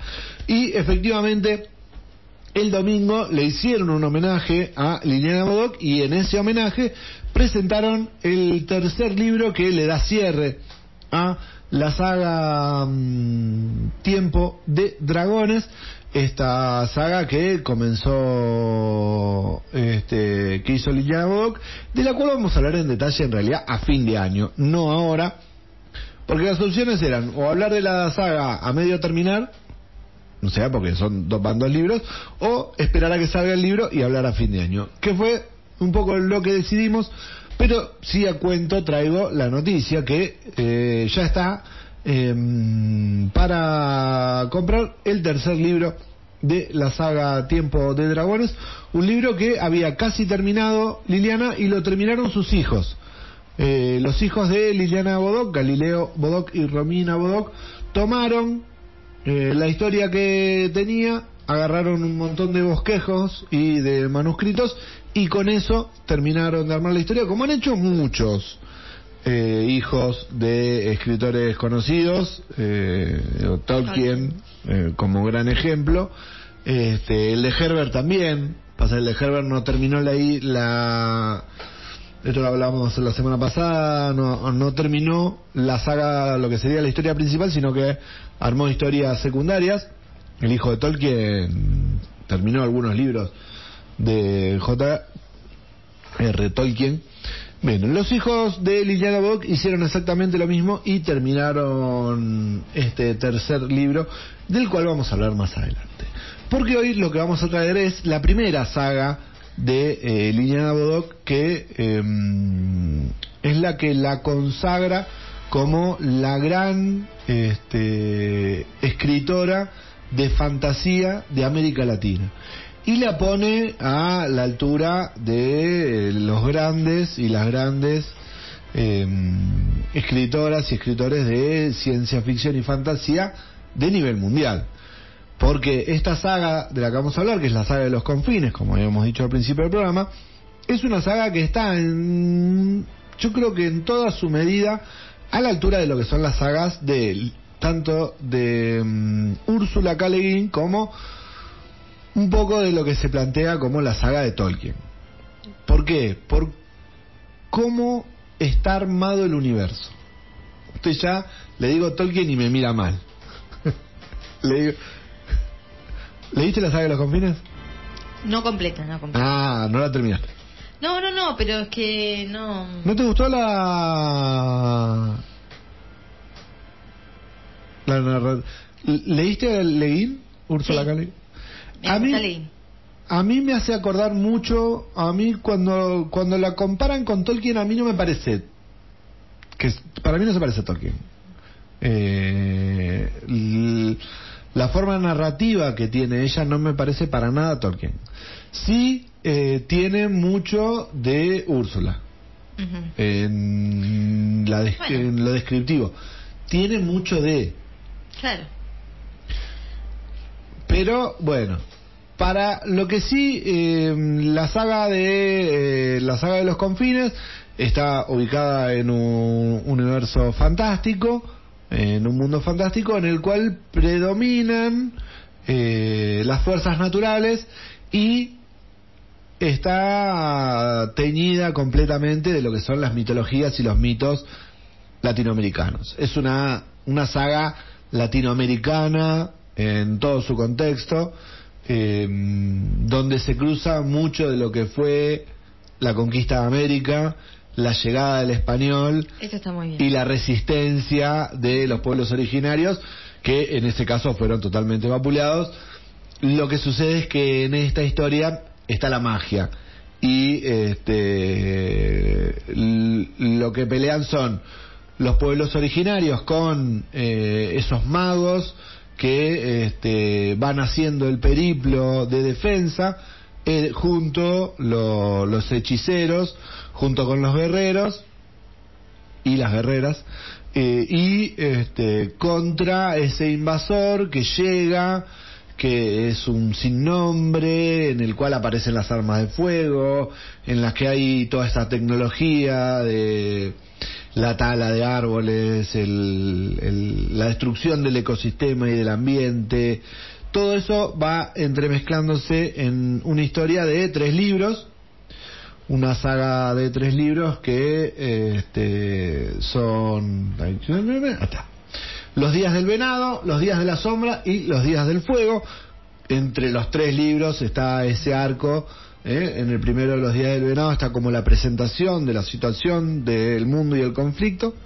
Eh, los días de la sombra es ese crecimiento de la invasión donde la destrucción va siendo casi inminente y eh, los días del fuego está esa conseguir esa mm, esa posibilidad de recuperar el territorio y a través de la recuperación de la magia porque también la magia está muy metida con esta cuestión de el, el universo y la naturaleza y a medida que la van destruyendo van perdiendo y en un viaje como toda historia de fantasía y de aventura, hay todo un viaje del héroe en el cual logran conseguir y este, derrotar al, a, a- a lo que cuadra como el europeo que nos venía a invadir. Una muy linda saga, a mí me gustó mucho cuando, cuando la leí. Este, así que para recordarla Liliana Bodoc en estos cuatro años, hace cuatro años que ya que falleció, Miramos. sí, cuatro años ya. Lidia Bodoc, una escritora que ha venido acá varias veces. Este, Renata tiene libros firmados por ella, tiene un par de libros. Lidia Bodoc no solamente hace esta literatura fantástica, sino también hace, ha hecho mucha literatura infantil y juvenil. Este, así que por eso también es recordada, estuvo acá en varias ferias del libro. Así que esa es eh, la recomendación del día de hoy de la saga de los confines para que puedan buscarlo. Acá se puede encontrar también está en ebook. Yo estoy mucho con el Kindle a pleno. Así que pueden verla disfrutarla y compartirla. Ese, ese no era la, la cortina que tenía que sonar no era esa. Era otra pero no importa. Nos vamos a la última pausa. Bueno, me ¿Le, parece bien. le parece que nos vamos a la última pausa? En especial así le doy tiempo al compañero que me había leído la minuto equivocado. Exactamente, porque vos sabías que el director de Hawkeye, esa serie que miraban tanto ustedes, rodará la versión cinematográfica y el action real de Robotech. Atento señora, atento señora. Se trata de Rick Thomas, quien tomará como base la tira de anime de ciencia ficción de los 80 sobre tres guerras desatadas entre humanos y alienígenas. Según informó el sitio especializado Deadline, Thomas, conocido por su trabajo en el exitoso programa de comedia Saturday Night Live, trabajará sobre un guion que se encuentra en desarrollo a cargo de Art Marcum y Matt Holloway, dupla de escritores responsables de la primera entrega de Iron Man en el 2008, producida por Mark Campton, Gianni Numari. La nueva adaptación para la pantalla grande retomará la propuesta de la original centrada en la caída en, la caída en una isla del Pacífico Sur de una enorme nave extraterrestre llamada Macross.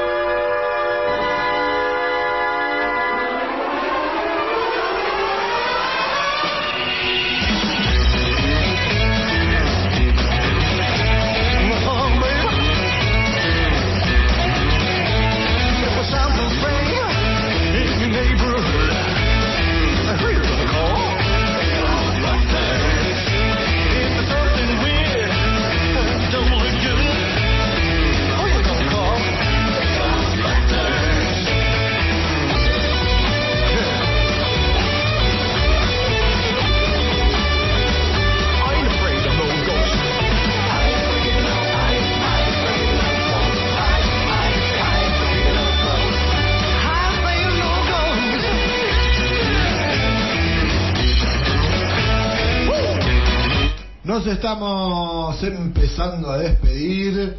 Nos estamos empezando. No te preocupes que nada, nada, salió al aire. Toda esa de- discusión, debate que... El, el segundo programa que es el que está fuera del aire. Sí, totalmente. Siempre, siempre se dice, y es toda una realidad, que el programa que está, eh, pro- el programa posta a posta es el de la las pausas, sí. Y el de la tanda es donde se da todo el, el debate y la discusión El y lo más paralelo. Eh, sí, sí, sí. Y por suerte para los oyentes de la fan nada de eso sale en el eh, en YouTube, así que también le dejamos a, a, a los que ven por YouTube le dejamos la misma la misma inquietud. Bueno, ya le parece que vaya siendo momento de empezar a despedirnos. Sí, como usted diga. Sí, sí.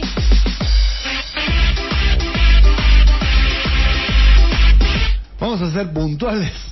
11 y 5 nos empezamos a despedir. Está muy bien, hicimos un re programa, Hicimos un programa. entró todo, yo no quiero decir nada, ustedes saquen sus propias conclusiones, pero hoy estuvo todo fantástico.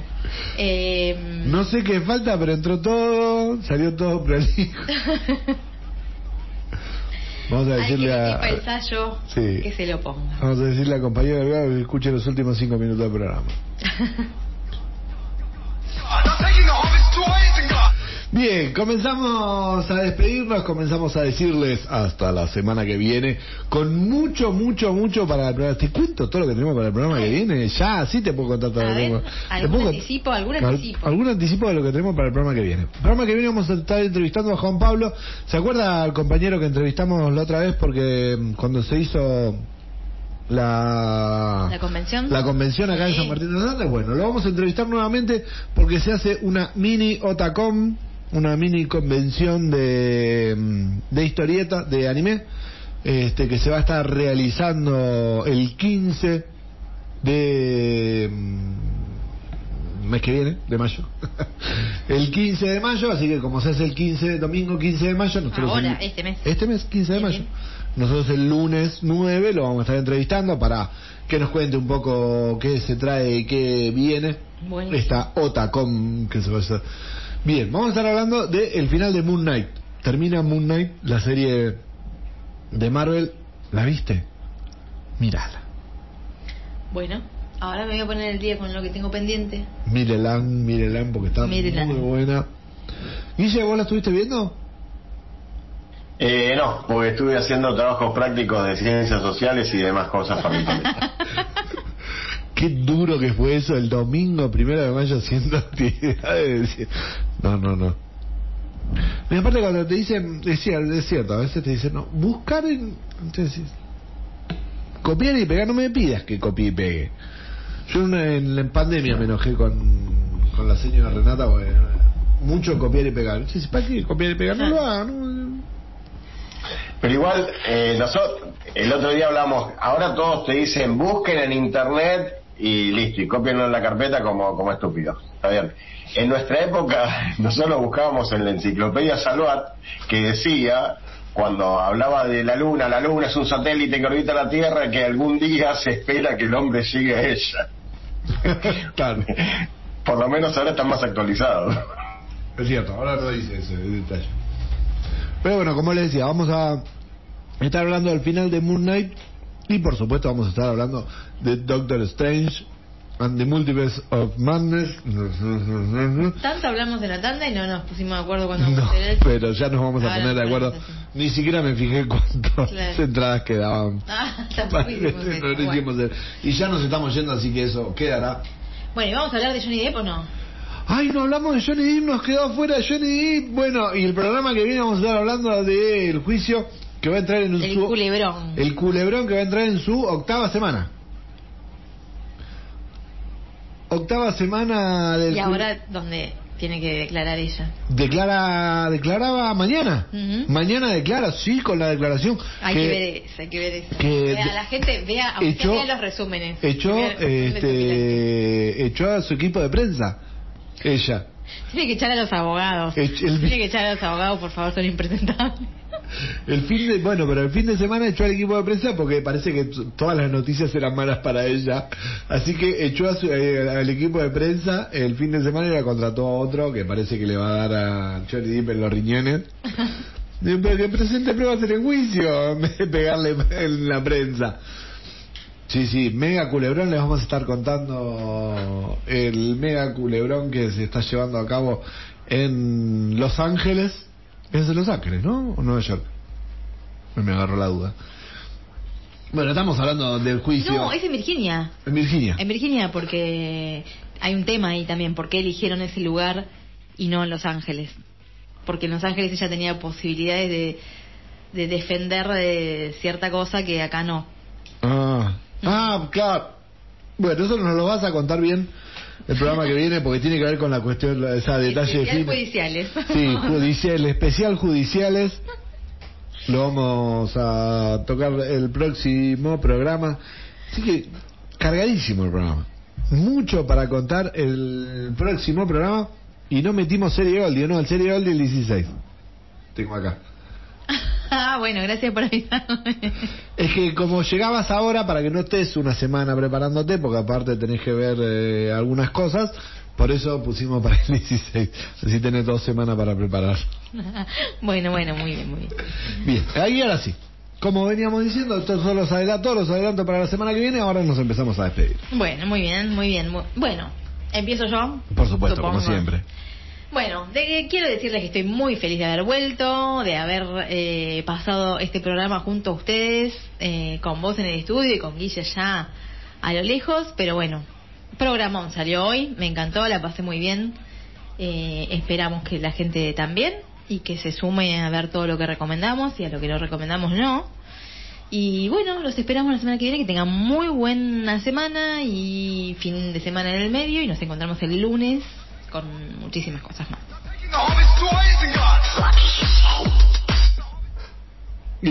Me había, me había quedado afuera, pero no, lo quiero hacer rápido ahora. La tragedia de Radio de Quito. El 12 de febrero de 1949 la transmisión no duró más de 20 minutos hasta que la gente se dio cuenta y descubrió la verdad, porque estaban haciendo una remake de la Guerra de los Mundos y se produjo una verdadera agitación popular. Primero tiraron piedras, ladrillos contra el edificio de la radio, pero luego un desacatado lanzó gasolina y fuego generando así un gran flagelo. Así que bueno, no duró, no llegó a durar ni 20 minutos, por lo menos nosotros venimos ya hace como dos años, así que estamos bien, estamos bien. Hasta el lunes que viene.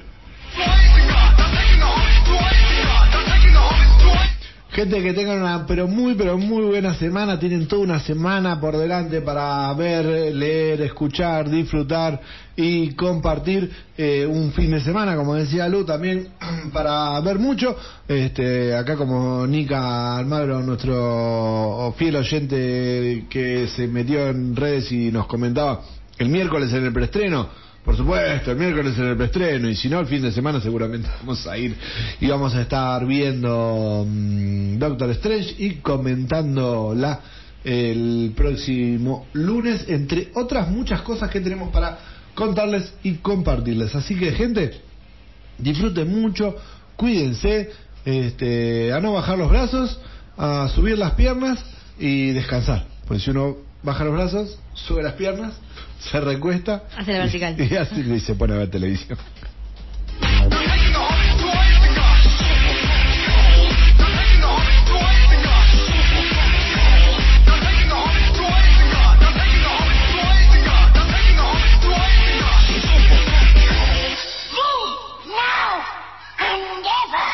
come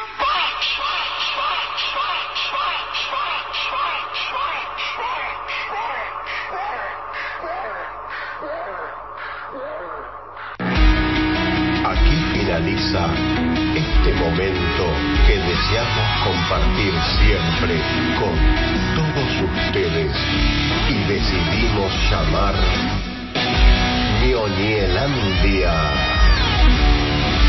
Los invitamos a participar todos los miércoles de 21 a 23 por Radio Fan con series, películas, juegos y sorteos.